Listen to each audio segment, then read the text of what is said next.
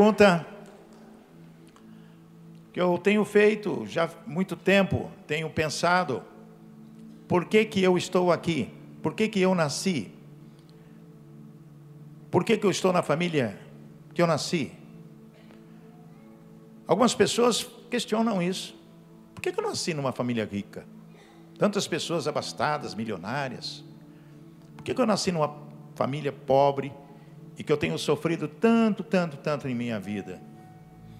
Algumas pessoas às vezes perguntam, mas por que que acontece comigo de tanta coisa que, que eu não gostaria que acontecesse, embora outras pessoas estão aí tranquilas, vivendo a vida em famílias, não tem problema financeiro, não tem problema de nada, uma boa. Amados, você já se perguntou, já olhou no espelho e perguntou quem é você? Qual o seu alvo? Qual o seu objetivo na vida?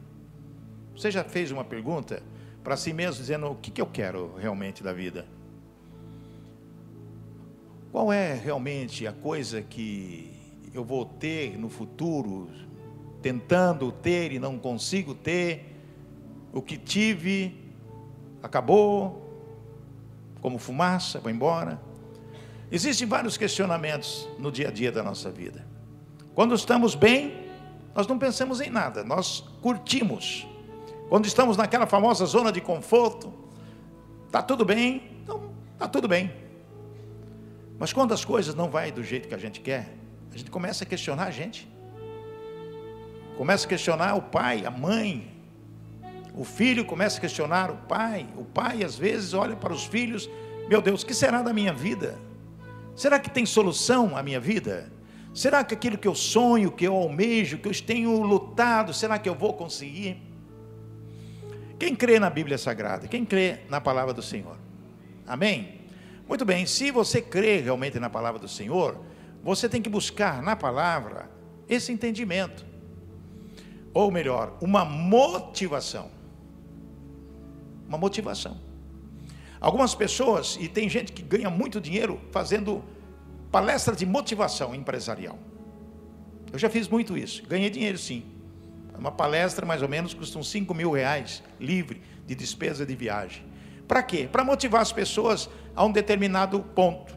Vendas. Como vender geladeira, como vender carro, como vender roupa, como vender remédio, como vender produtos diversos. Algumas firmas estão praticamente anuladas, mas que precisa de uma motivação a mais. Então contrata um palestrante, famoso ou não, mas que tenha conhecimento de causa para poder orientar como desenvolver técnicas de vendas e etc. Muito bem, mas o nosso negócio não é esse. Nós não estamos vendendo absolutamente nada, não estamos vendendo o céu. Nós estamos fazendo algo diferente. Nós estamos levando a palavra de Deus para que as pessoas possam entender aquilo que Deus quer de você. Amém? E aquilo que você quer e pode oferecer a Deus. Abra sua Bíblia aí, em Jeremias no capítulo 29. E vocês vão entender algo muito importante que Deus falou a Jeremias, ele transmite através da sua palavra para nós. Isso aqui é uma palavra profética para nós hoje em dia.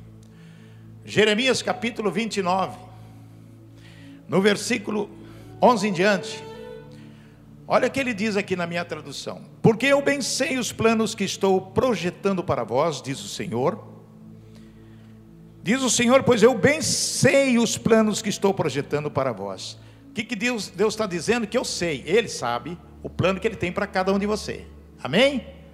Olha, que plano é esse? Diz o Senhor: planos de fazê-lo prosperar e não lhes causar dano algum. Amém?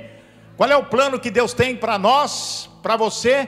Um plano de prosperidade, para que você não sofra dano algum. Algumas pessoas falam assim: puxa vida, que palavra linda. Deus fez um plano para mim, para que eu seja próspero e não tenha nenhum problema, certo? Ele diz mais: diz o Senhor, planos de paz e não de mal, para vos dar um futuro e uma esperança. Plano de paz e não de mal, para vos dar um futuro e uma esperança. Ele está dizendo o futuro, é lá na frente, o seu alvo, o seu futuro. Qual é o seu alvo? Qual é o seu futuro? Se Deus tem um plano de paz, de esperança, de prosperidade, você está buscando? Você quer realmente isso? Você tem fé que você vai alcançar? Olha o que ele diz na sequência. Então me invocareis, e ireis e orareis a mim, e eu vos ouvirei. Buscar-me-eis e me achareis quando me buscardes de todo o coração. Amém? Buscar-me-eis e me achareis se me buscardes de todo o coração. Você tem que estar coração voltado para Deus. Você vai ter que invocar o Senhor. Você vai ter que buscar esse Deus e confiar neste plano que Ele tem para você, porque cada pessoa que está aqui, Deus tem um plano para a sua vida, do que? De prosperidade, de um futuro e esperança. Então você não pode ficar caído, não pode ficar medroso e ficar, ai, coitadinho de mim, ai, coitadinho de mim. Não, você tem que profetizar vitória, prosperidade, saúde na sua vida e dizer, em nome de Jesus, eu vou conseguir alcançar os meus objetivos, porque é o plano de Deus para a minha vida de prosperidade, de um futuro e uma esperança que eu preciso ter. Amém, irmãos? Glória a Deus, aleluia. Nós estamos vivendo tempos de batalha. A batalha, diz o apóstolo Paulo em Efésios, no capítulo 6, ele diz assim: Fortalecei-vos no Senhor e na força do seu poder, revesti-vos de toda a armadura de Deus para poderdes permanecer firmes contra as ciladas do diabo.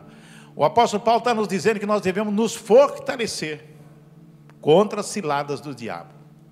De que maneira nós podemos vencer e nos fortalecer para vencer, para poder resistir às ciladas do diabo?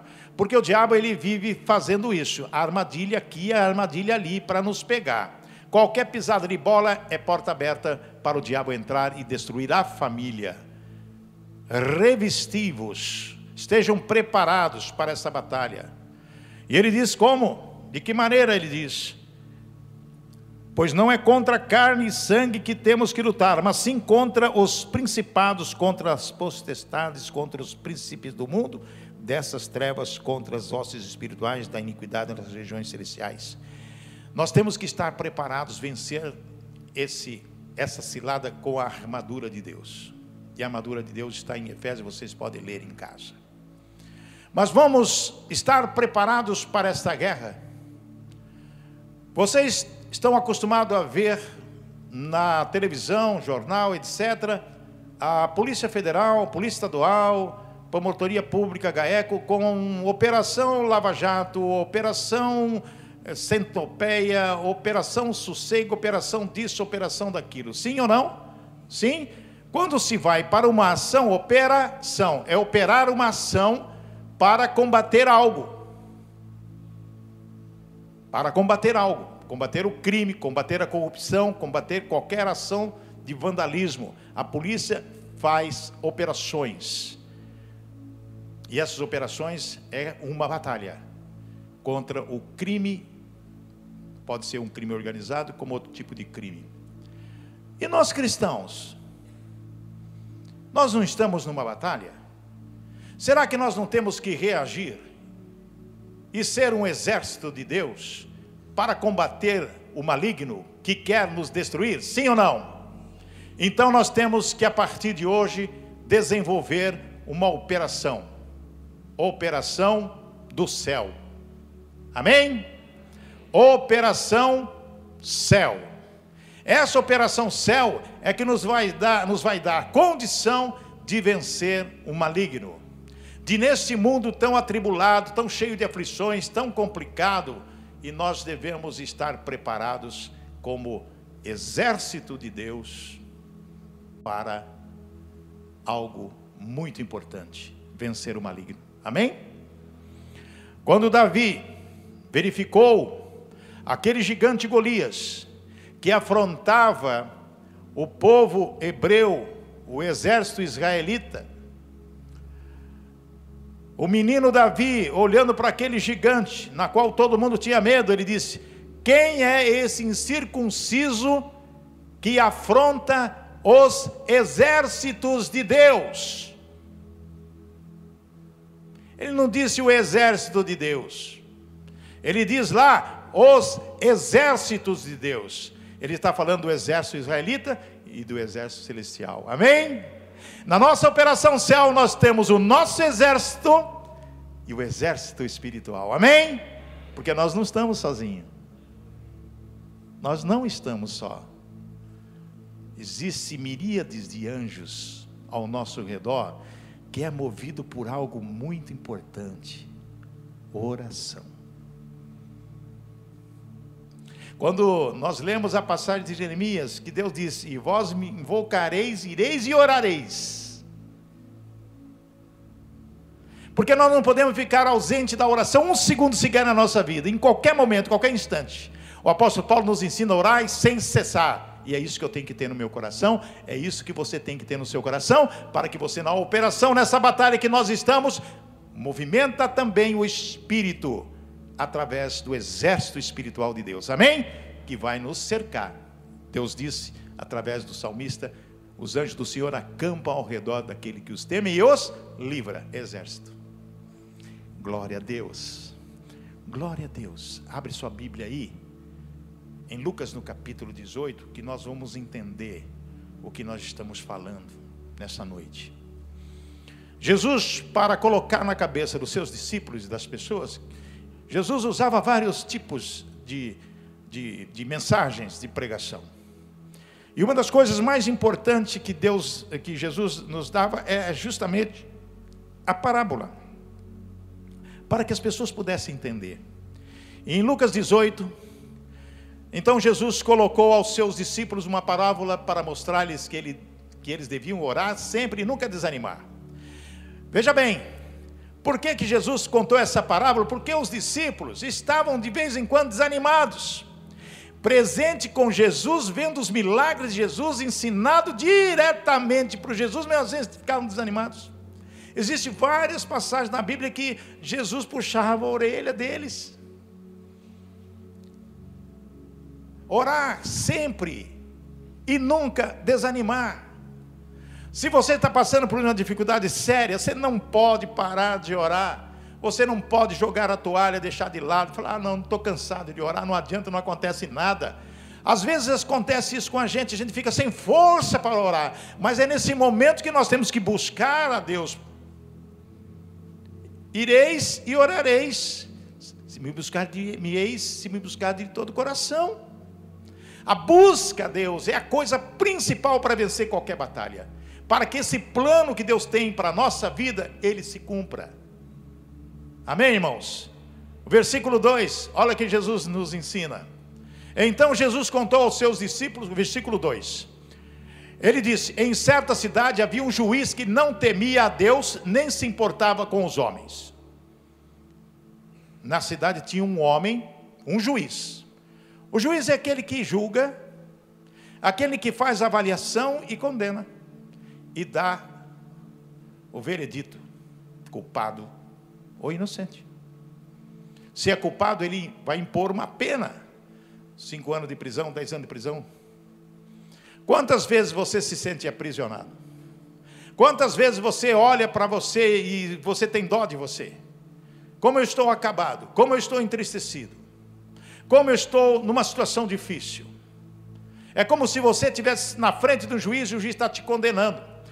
Uma pessoa que está na frente do juiz e tem o jurado, todo mundo olhando, e o juiz dá a sentença, ele faz o quê? A cabeça baixa. Quando ele ouve a sentença, ele não ouve a sentença de cabeça erguida. O bandido, ou aquela pessoa acusada, ou que é o réu, aquela pessoa que está ali na frente do juiz, ela fica sempre com a cabeça baixa. Por quê? Comiseração, vergonha ou arrependimento. Existem exceções. Mas a pessoa condenada, na consciência, é a coisa pior que existe. Esse juiz não temia Deus, quer dizer, era um ímpio, um incrédulo, não estava nem aí com as coisas do céu, e nem se importava com os homens, ou seja, para ele tanto faz como tanto fez, pode absolver como pode condenar, para ele não faz diferença alguma. O versículo 3: Leia aí. Havia naquela cidade uma viúva que se dirigia continuamente a ele, suplicando-lhe: Faze-me justiça contra o meu adversário. Uma viúva, uma pessoa desamparada. Quando uma pessoa perde o marido, perdia o marido, naquela época ela ficava condenada à prostituição, porque ninguém queria saber dela, a não ser que algum parente, com misericórdia, casasse com ela. Mas essa viúva tinha uma causa. Qual é a sua causa que você luta, que você luta, que você luta e não consegue? Qual é a situação que você se encontra, que você busca, busca, busca e não consegue? Parece que existe realmente um juiz iníquo, um juiz que não teme a ninguém. O diabo é aquele que procura trazer destruição na vida das pessoas, e às vezes nós nos sentimos como viúva. Tem pessoas que é viúva de marido vivo. Tem viúvo de esposa viva. É situações terríveis que acontecem no dia a dia. Mas Jesus diz algo: Faze-me justiça contra o meu adversário. O apelo dela. Quantas vezes nós apelamos a Deus, Senhor, livra-no, livra-me da situação que eu me encontro. Olha só a atitude desse juiz, que não amava os homens, nem tampouco a Deus. Versículo 4. E por algum tempo não quis atendê-la, mas depois disse consigo: Ainda que não temo a Deus nem respeito os homens, todavia, como esta viúva me incomoda, hei de fazer-lhe justiça, para que ela não continue a vir a molestar-me. Interessante, né? Eu não gosto de homens, não gosto de pessoas, não gosto de Deus, mas essa mulher está me perturbando demais. Se eu não fizer a vontade dela, ela não vai parar de vir aqui me encher a paciência. Essa mulher tem um algo muito importante que nós não podemos perder nunca: persistência. Não podemos desistir dos nossos sonhos. Jesus está dizendo que esta mulher, ela precisava resolver a questão dela, a vida ou morte. Uma situação que somente o juiz poderia resolver, ninguém mais. Ninguém poderia juiz. A autoridade máxima é o juiz. E ela insistentemente, faz justiça com a minha causa, faça justiça com a minha causa, faça justiça. Todo dia importunando o homem. Eu vou ter que fazer justiça com essa mulher para ela parar de me encher a paciência. O versículo seguinte, versículo 7, olha que Jesus diz: E não fará Deus justiça aos seus escolhidos, que dia e noite clamam a Ele, já que é longânimo para com eles? Amém, igreja? O que, que Jesus está dizendo? Deus não fará justiça aos seus escolhidos? Você está aqui porque você é um escolhido de Deus, amém? E se você orar e buscar, você vai ter de Deus aquilo que você pede, porque Ele é mais benevolente, mais, mais especial do que esse juiz iníquo que não teme a Deus nem teme os homens, porque Jesus te ama, morreu na cruz do Calvário para você, por você, levou as suas enfermidades, levou os seus problemas na cruz do Calvário, e Ele está vivo, Ele ressuscitou, amém? Amém, irmãos? Então nós temos que persistir em oração. O que é que Jesus está dizendo? Acaso Deus não fará justiça aos seus escolhidos? Se Ele é amoroso, é um Deus de justiça, é um Deus que ouve o seu clamor. Ele diz: clama a mim e responder-te-ei, te mostrarei coisas ocultas que não sabes. Jesus disse: Vós permaneceres em mim, minha palavra permaneceres em vós, pode pedir o que quiseres, será feito. João 15, 15 7. Jesus disse: Olha, tudo que pedires em meu nome eu farei. Mas nós temos que fazer a nossa parte. Agora no versículo 8, Jesus diz, faz uma espécie de uma perguntinha. Presta atenção no que diz o versículo 8. Eu lhes digo, ele lhes dará, ele lhes fará justiça e depressa. Contudo, quando o filho do homem vier, encontrará fé na terra?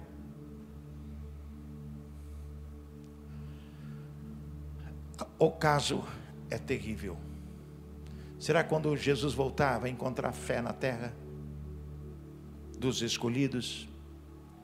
A palavra diz que muitos escolhidos, o amor dos escolhidos vão esfriar. Você vai deixar esfriar ou vai deixar chapa quente? Quem já teve fogão de lenha aqui? Ou tem? Muito bem. Vocês usam fogão de lenha? Você põe a lenha lá, usa ainda, né? Quando acaba a brasa, a chapa fica quente, não fica? Fica horas e horas quente, queimando ali. Porque você deixa a brasa, fica ali horas e horas. Nós temos que deixar nossa chapa quente com a nossa fé, a nossa chapa quente. Amém? Para que essa chapa quente, quando Jesus vier, ela está quentinha. Nós não podemos perder a fé. Eu quero esse Jesus para mim. Um Jesus que eu não conhecia. Um Jesus maravilhoso. Esse que morreu na cruz. Mas que eu senti no coração que ele é mais importante do que qualquer coisa na minha vida. Pode cair, pode cair tempestade, pode ter a maior situação difícil. Eu creio que uma hora Deus me livrará. Porque eu oro persistentemente, Ele vai me socorrer no momento que eu precisar. Amém, irmãos? Não podemos jogar a toalha nem perder a fé, temos que ser persistentes. É isso que Jesus nos ensina. Contudo, quando o Filho do Homem vier, encontrará fé na terra? Eu lhes digo, ele lhes dará justiça, fará justiça e depressa. E depressa. Mas, pastor, mas por que, que eu estou nessa situação difícil? Eu oro, oro, oro, oro, oro, busco, busco, busco. Não chegou o momento. O nosso tempo não é o tempo de Deus, tem um momento exato, um momento certo do livramento. Amém, irmãos?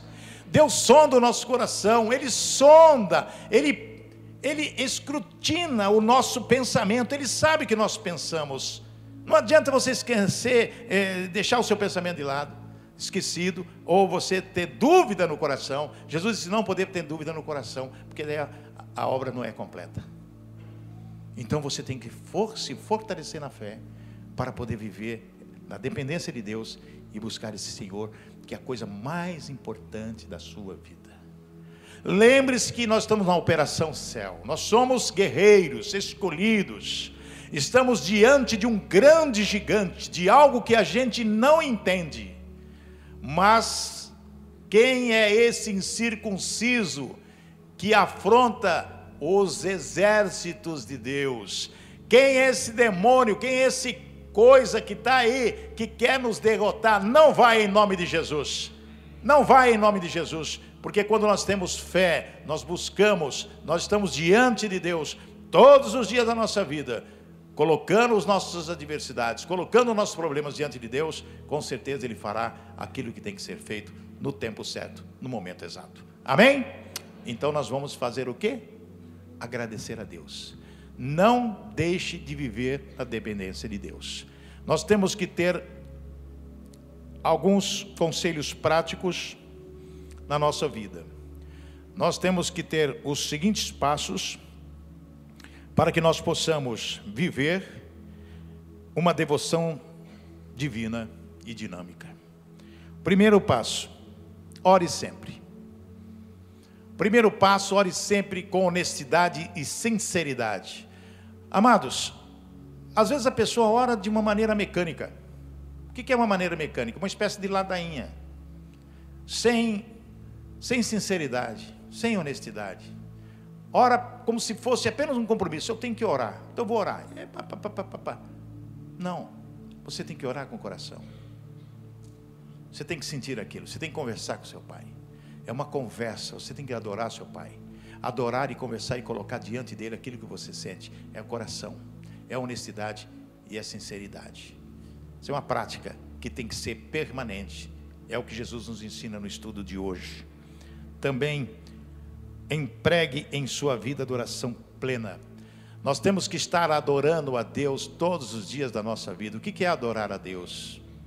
É reconhecer a soberania dEle, é reconhecer a dependência que temos dEle, é estar plenamente ligados nele, é amá-lo de uma maneira especial, como Jesus nos ensina, amar a Deus de todo o coração, de toda a alma, de todo o entendimento, com todas as forças. E temos que amar o nosso próximo também. Coloque a oração, clamor, súplica como prioridade na sua vida. Coloque a oração, clamor e súplica como prioridade, na frente de qualquer outra coisa. Ore. Você tem que agradecer a Deus pela vida que Ele tem te dado. Você tem que agradecer a Deus por tudo que tem acontecido com você. Você tem que orar e agradecer a Deus pelos seus filhos, pela sua família, pelo seu trabalho, pelo tudo que Ele propõe e oferece a você no dia a dia. Você tem que orar pelos seus filhos, orar pela sua esposa, pelo seu marido, olhar pelos seus amigos, olhar pelas pessoas, olhar pela, orar pelas autoridades, conforme diz a palavra. Olhar, orar pelo Brasil, orar pela cidade, orar pelo Estado, orar pelas pessoas, colocar diante de Deus. Amados, temos que fazer isso. Abra sua Bíblia em 2 Crônicas 7,14. Abra sua Bíblia em 2 Crônicas 7,14. Se o meu povo, que se chama pelo meu nome, se humilhar e orar, buscar a minha face e se afastar dos seus maus caminhos, dos céus eu o ouvirei, perdoarei o seu pecado, curarei a sua terra. Amém, irmãos? Se o meu povo que se chama pelo meu nome se humilhar e orar, a humilhar, se humilhar, se humilhar diante de Deus, reconhecer a soberania dele, estar presente na sua vida a soberania de Deus, Deus presente na sua casa, no seu lar. Lembrando aquele passagem de Josué que diz: Eu e minha casa serviremos ao Senhor. Josué está dizendo o seguinte: Olha, vocês podem adorar Deus que vocês quiserem, o que vocês quiserem, mas eu e minha casa adoraremos o Senhor e serviremos ao Senhor. Amém? A quem nós estamos servindo? A Deus ou estamos servindo as coisas do mundo? Buscar a face de Deus é estar relacionando com Deus todos os dias, toda hora da sua vida. Buscar a face e se afastar dos maus caminhos dos céus ele ouvirá, perdoará o nosso pecado e vai curar a nossa vida, a nossa casa. Amém, irmãos? Tudo isso é importante para nós, porque nós não podemos nos ausentar dessa situação terrível que nós estamos vivendo nesse mundo aflitivo, mas clamando a Deus, orando ao Senhor, orando, suplicando pela nossa vida, pela nossa família os planos que Deus tem para nós serão estabelecidos. Amém? Porque está na palavra. Quem crê na palavra sabe do que eu estou dizendo. Quem crê na palavra sabe que aqui está as promessas de Deus, mas também, além da promessa de Deus, o que temos que ser disciplinados a respeito dele. Ele exige: se vós permaneceres em mim e a minha palavra permaneceres em vós, pode pedir o que quiseres e vos será feito. Amém? Vamos agradecer esse Deus, vamos orar e vamos abençoar a vida de vocês, porque eu tenho certeza que na nossa oração Deus vai conceder os desejos do seu coração. Pai, ó Pai, honras e glórias ao teu nome, te adoramos, Senhor, te buscamos, Senhor.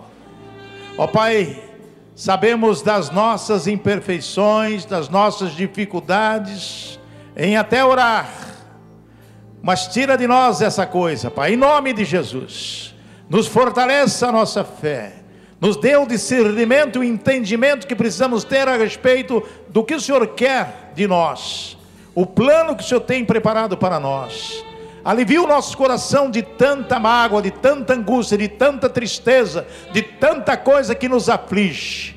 Ó Pai, nos traz uma alegria imensa, tira de nós a tristeza, traga o teu espírito de paz para nós, Senhor, neste momento tão importante das nossas vidas. Perdoa os nossos pecados, nossas fraquezas, nossos maus pensamentos, nossos maus olhares. Quando falamos, repreenda o maligno da nossa vida e nos dá uma trilha de alegria, de paz, de sucesso, de prosperidade, de saúde, de paz, a paz que vem de ti. Proteja-nos, Senhor, dos fascínoras, dos inimigos ocultos, gratuitos, declarados, aqueles que querem nos destruir, Pai. Em nome de Jesus, repreenda estas pessoas e o maligno, Pai. Que eles recebam segundo as suas obras, meu Deus. Em nome de Jesus, abençoa os empresários que aqui estão buscando novos caminhos. Abençoa as pessoas profissionais liberais, pessoas que precisam de Ti, recebendo esta graça, essa misericórdia, porque nós pedimos, nós oramos e clamamos todos os dias da nossa vida, noite e dia te buscando e clamando, suplicando a tua benevolência, Pai. Estamos debaixo da graça e da misericórdia de Jesus Cristo. Para nós, Jesus não morreu em vão, ressuscitou, está à direita do Pai, é o nosso advogado que intercede por nós como o Espírito Santo com gemidos inexprimíveis.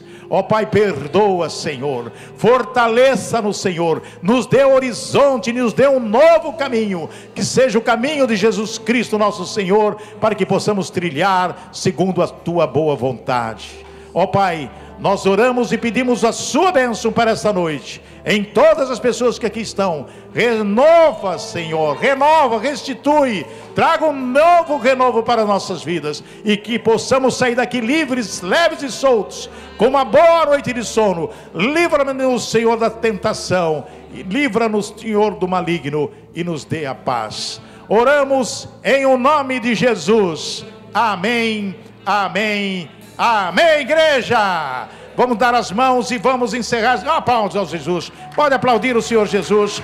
Glorifica o nome do Senhor nessa noite. Na paz de Senhor Jesus.